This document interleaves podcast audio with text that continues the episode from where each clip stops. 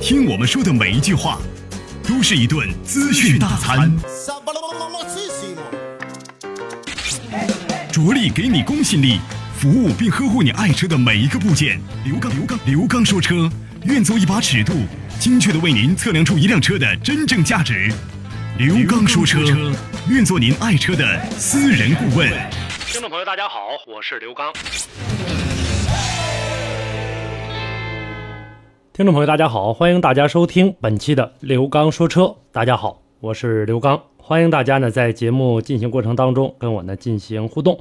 大家可以通过两种方式：我的微信公众平台“松原我爱我车俱乐部”，还有我的个人实时微信“汽车刘刚”的全拼，大家可以加入进来。另外呢，大家也可以搜索一下刘刚车友圈啊，大家呢可以关注一下。那里面呢有很多啊，是每天我直播节目过程当中的一些回放录音啊，通过一些剪辑把广告已经剪切掉了。呃，大家呢在养车、用车、选车、修车方方面面的话题啊，都可以呢在节目之外跟我进行的一些实时的互动。好，跟大家呢说了这么多，接下来我们要跟大家呢共同来说说今天要跟大家来聊的这个话题。今天节目当中啊，我们共同跟大家呢来聊一聊。自动泊车和遥控泊车，其实这个功能现在来看的话，大家很多朋友都知道，但是呢，呃，你不一定知道是哪个比较更适合自己。所以说吧，在选择这辆车之前，首先呢，要跟大家呢来简单说一下，这种功能真的很先进，但是在实际生活当中，到底你有没有用，能不能用得着，你要先想好。再去选择去购买这样的车，因为呢，这样的车如果说不带自动泊车和遥控泊车的功能的车和带这种功能的车，它们中间的相差的价位很多，所以说呢，这个要考虑。一般大城市当中啊，这样的车型显得很重要。一般可能像四五线的城市，包括一些，嗯，目前来看一些。我们农村的这样的朋友，因为农村来看的话，现在它的这个天地还是比较广阔的，比城市当中要自由的多。所以说这个功能，我觉得相对来说它就用不到，因为我们有地方停车，我们有地方呢这个摆放这样的车辆，呃，所以说呢这样的功能再去选择它的时候就没有必要去考虑了。而且呢这个功能呢，呃，它里面显示的很丰富，对吧？有的时候呢是横向停车呀。你还是纵向停车呀？只需要呢，你控制一个按钮就可以了。因为大城市的这个车辆现在来看的话，行车的过程当中拥堵很严重，停车也非常紧张。有的车位呢是有那么一个空，但是预留的空隙又很小。前几天有一条新闻，大家都看到了吧？这个新闻说的是叫女士专用停车位，这个停车位比一般的车位要大一些。这个时候呢，如果你车上呢要是有这个功能的话，那女士的停车位它的这个设立也就无所谓了，有没有它都行。所以说呢，现在这个时候这个功能呢，你在停车的过程当中，你说一旦开启了，我们驾驶员呢不需要手握方向盘或者说轻握方向盘就可以了。因为有的时候如果你要握方向盘，在倒车的过程当中，我们可能呢它的视线并不是很好。包括呢带这种功能的，如果你一旦启动这个按钮，你一握方向盘一用力。汽车的它的这个刹车功能马上启动，车就不动了，不倒车了。因为呢，车的这个行车电脑它会认为呢，啊，你把着方向盘或者你这个用力转向了，指向性没我判断的准呢，所以它刹车马上开始干活了。什么是横向和纵向的这样一个设置呢？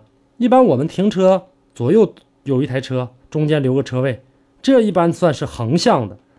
还有呢？这个前后各有一台车，中间有车位，你车要进去，这个时候就需要我们纵向停车，这是很，呃，在平时生活当中我们经常能遇到的一个情况。所以说这个时候，首先是由你来判断，啊，我们人脑来判断啊，我这车是纵向停啊，还是横向停进去啊？所以说这个时候需要你开启自动泊车的功能。汽车呢，它可以通过呢这个雷达的检测确定。你需要纵向停啊，还是横向停啊？然后呢，车辆呢，它会呃自动的进行打轮儿，根据呢自身的这个车长来判断停车位是不是能容纳下自己呀，能不能倒进去啊？这个时候呢，雷达显得非常重要。雷达这个功能啊，以后我在节目当中有详细的时间跟大家来好好说说这个雷达的这样的一个情况。现在呢，我们需要跟大家来描述的呢，就是我们看到这样的车型带自动泊车的功能的，一般呢，呃，有个前雷达，有个后雷达。前雷达呢，一般呢，呃，叫做主动刹车雷达，啊，这样的一个雷达。后面呢，大家都知道倒车雷达，还有呢，车两侧的雷达呢，一般呢，呃，叫做呢这个探测视觉盲区的雷达。开启自动泊车以后呢，这些雷达会全部启动，都开启功能，它会控制着，呃，这个车辆。怎么样去找好角度啊？如何去进行的这个呃倒车？如何进行前进？前进多少米？而且这都是非常精确的。即使呢你的这个车位非常狭小，它只要认为能够停得下自己的话，它会控制你的汽车前后相距甚至只有几厘米的这样的一个精准度。目前来看的话，这个技术确实是很先进。刚才啊跟大家说的这个自动泊车功能，这个现在来看的话，应用的也比较多，但还有一个。也是非常先进、非常重要的，那就是遥控泊车。通俗的语言。如果您在养车、用车、选车、修车等方面遇到了哪些困惑，欢迎大家跟我进行沟通交流。独特的视角，互动的方式：微信号码“汽车刘刚”的全部拼音。讲车修车十二年，国家二手车高级资格评估师，专业汽车节目主持人刘刚带您走进汽车的世界，通过您的描述，现场为您诊断您爱车的故障所在。刘刚说车，开启您全新的汽车生活。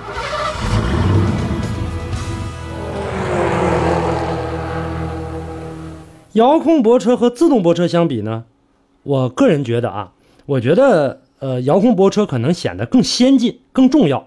我为啥说重要呢？因为我觉得现在一些大城市的车位，我觉得不是挤这么简单了，而是现在已经没有了。路上挤是一方面，停车的时候车往哪儿放？现在有很多的这个车友在收听我们的节目，我相信肯定会有人会碰到这样的情况：你找到的停车地点和你所居住的小区，或者说你要去的这个目的地。是不是有一里或者一公里以上的距离？要不然的话，你就没有位置停。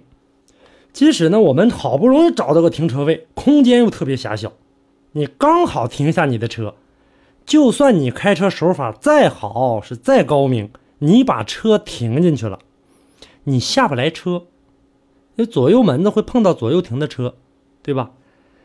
这种情况下的话，我觉得遥控泊车就非常有用了。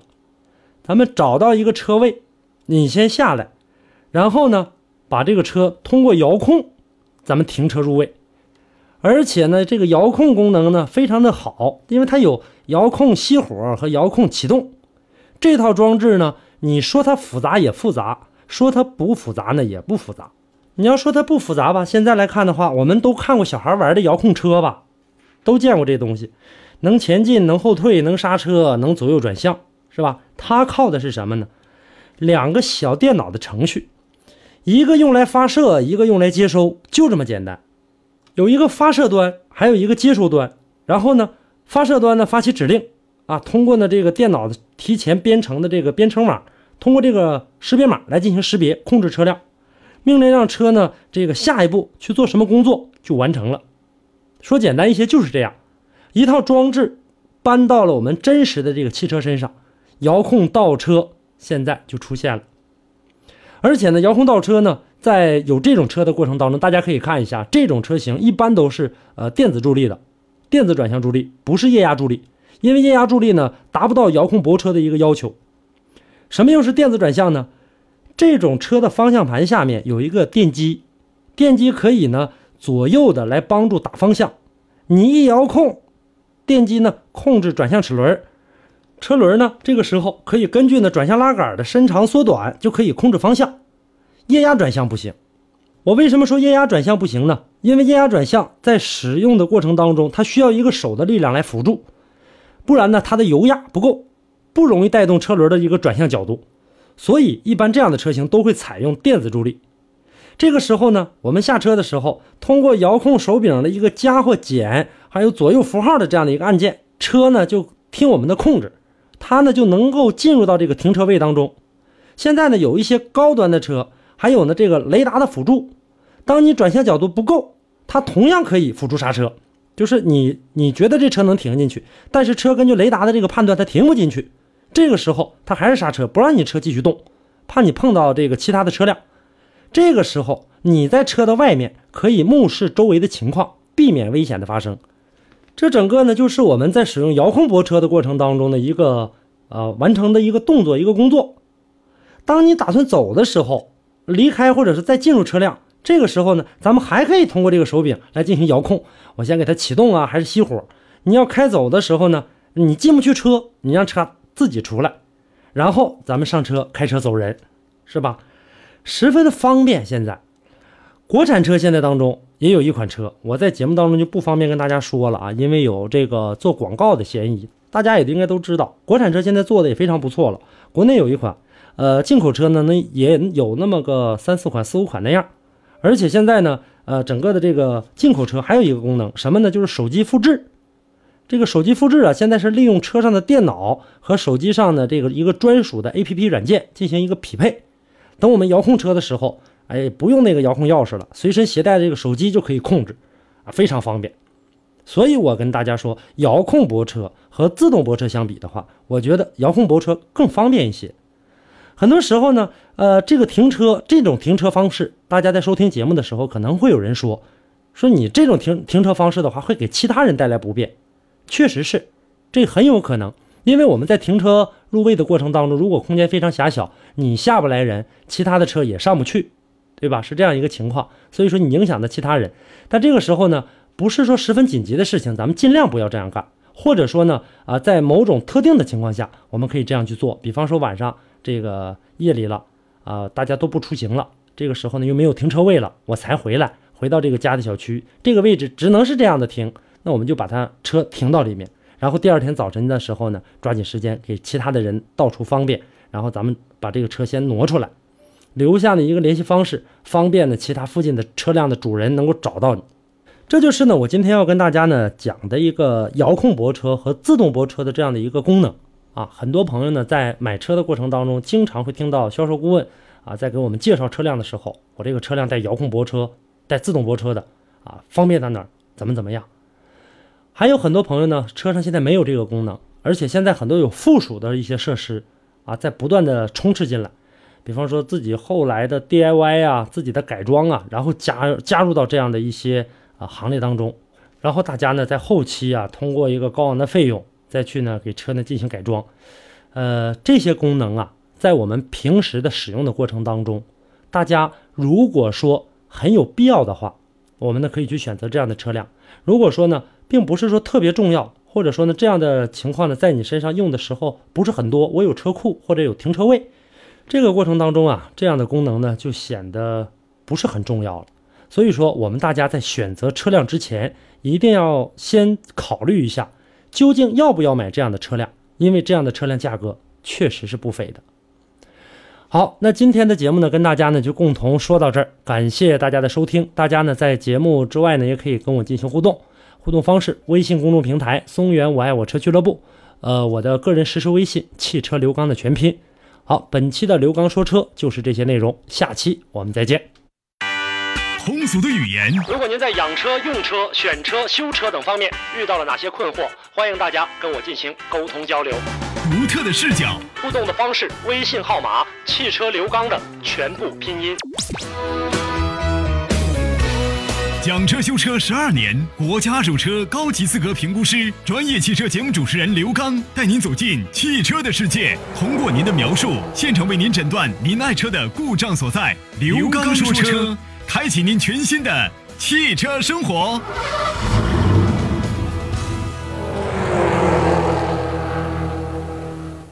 呃，我们呢直播间的热线电话全线开通当中，各位呢可以选择最直接的方式，就是通过我们的热线电话和我们的栏目组取得联系。呃，当然了，为什么推荐各位选择我们的热线呢？这样的话，在沟通的过程当中呢，通过直播间的热线一问一答的方式，相对来说，您爱车的问题啊，或者是您的需求啊，我们会了解的更为专。呃，当然，如果您不方便拨打电话，那么我们的微信和短信平台也是欢迎各位的。那么在接下来的时间，我们就先来关注一下微信平台的朋友们发来的一些消息吧。好，我们来关注一下。好，接下来呢，我们就来关注一下我们的微信平台们发来的一些呃问题和一消息，我们来看一看这些问题能不能在今天的节目当中给予回答。啊，来关注一下微友顺风，他想问一下刘刚，说刘老师你好，呃，当车行驶到十万公里的时候，冬季用什么型号的机油好？夏季用什么型号的机油好？谢谢了。呃，这种情况下的话，一般来讲的话，就是冬夏季分开，无非就是在后面的这个数值上，一个是五 W 三零，一个五 W 四零。夏季呢用四零的，冬季用三零的，相对来说能更好一点。冬季的这个机油啊，它在使用的过程当中，呃，好在一点是什么呢？就是流动性相对来说能好一点，能够对我们的车起到一个更好的一个润滑作用。那么在夏季的过程当中是四零的呢，就由于发动机呃跑的公里数比较多了。然后这个时候呢，齿轮间隙可能过大，齿轮间隙过大的过程当中，机油呢又有一个密封的一个作用，呃，这个时候它能够呢相对应的堵塞呢，形成更好的油膜，然后呢来堵塞呢这样的一些漏洞，能够表现的更好一些吧。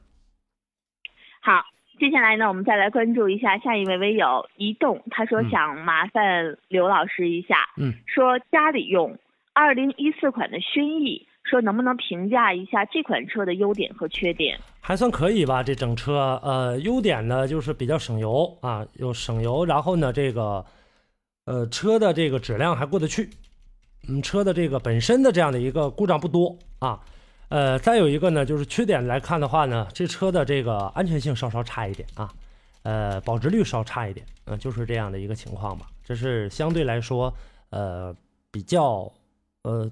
显而易见的这样的一些情况，嗯，呃，来关注一下下一位微友浓墨染黑夜晚，他想问一下，说轩逸烧机油这事儿是真的吗？是是真的，有这样的一个情况啊，但是不是所有轩逸都这样，呃，大部分的出现这这这个呃，大部分的还是好的，小部分的出现的这样的一个一个几率还是有的啊，确确实实是有，嗯。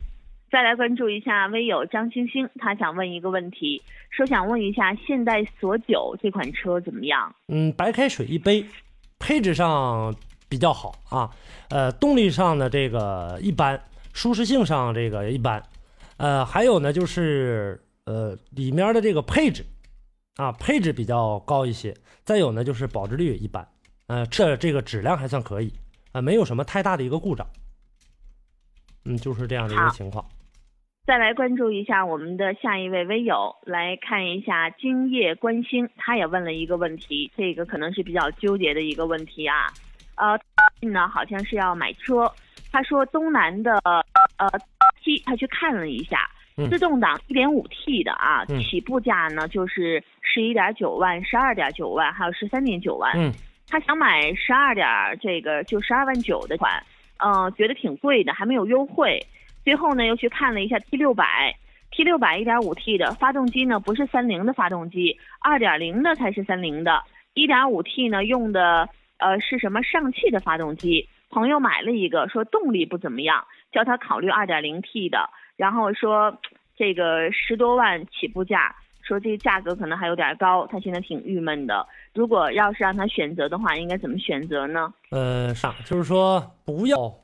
单独的一个零配件，原来我在节目当中跟大家说过，就是说光说发动机是三菱的，我这发动机是奔驰的那也没用，你配一个这个呃相对来说那是老四速的变速箱，那这车就完了，没有啥太大意义。还有一个问题呢，就是说东南 D 叉七这款车呢，确实一直跟三菱呢就是有合作，在使用这样的这个发动机，但是发动机来看的话呢，目前的这个东南使用的这个发动机啊，和这个三菱自己的这种主流品牌使用的发动机还是有很大一个差距的啊，动力上确实挺好。呃，这个毋庸这个置疑了，呃，但是呢，这个后期的这样的一个情况吧，保值啊、故障啊，呃，就一般了，所以这台车不建议你买。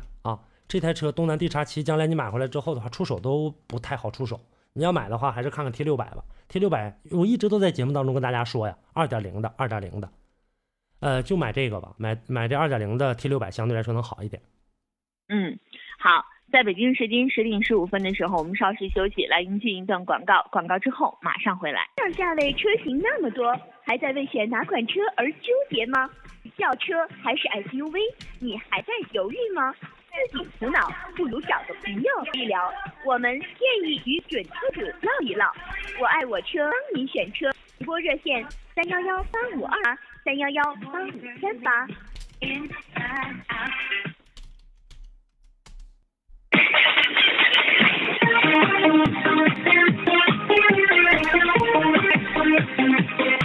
好，广告休息过后，我们去进入到我我车的爱车天天会的环节。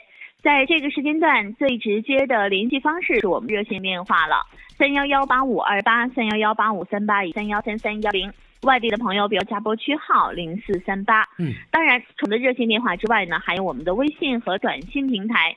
短信平台码是编辑文字发送到幺五三五四六八零幺零零幺五三五四六八零幺零零。每条资费呢是毛钱，没有任何的附加费用。在微信公众平台当中呢，各位呢也可以发送图片、文字或者是小视频消息，但是暂时法语音，所以非常抱歉了。嗯，呃，我们继续跟大家呢来关注我们今天的节目。节目进行过程当中吧，多种的互动方式继续为大家开通着。大家呢可以通过我们的呃微信公众平台“刘光说车”，还有呢个人的这个呃实时微信，还有 QQ。最直接的办法就是拨打我们直播间的热线三幺幺八五二八、三幺幺八五三八和三幺三三幺幺零。外地的朋友加拨区号零四三八。嗯，好，接下来呢，我们再继续关注微友发来的一些问题，然后在节目当中予以解答。来关注一下微友新海中心说，想问一下刘老师，呃，速腾的1.6手动跟自动哪个有它的油耗有区别吗？速腾的手动和自动啊？对。手动和自动的话，后期的动差不多，前期的话还是手动好一些。油耗上，它俩能差呀，呃，一个多油吧，手动和自动，在市区当中啊。那这差的不太多，还算可以。现在现在手动变速箱和自动变速箱，它的这个油耗不像原来了。过去的那种手动和变自动变速箱啊，它俩的油差很多。但现在来看的话，比原来强太多了。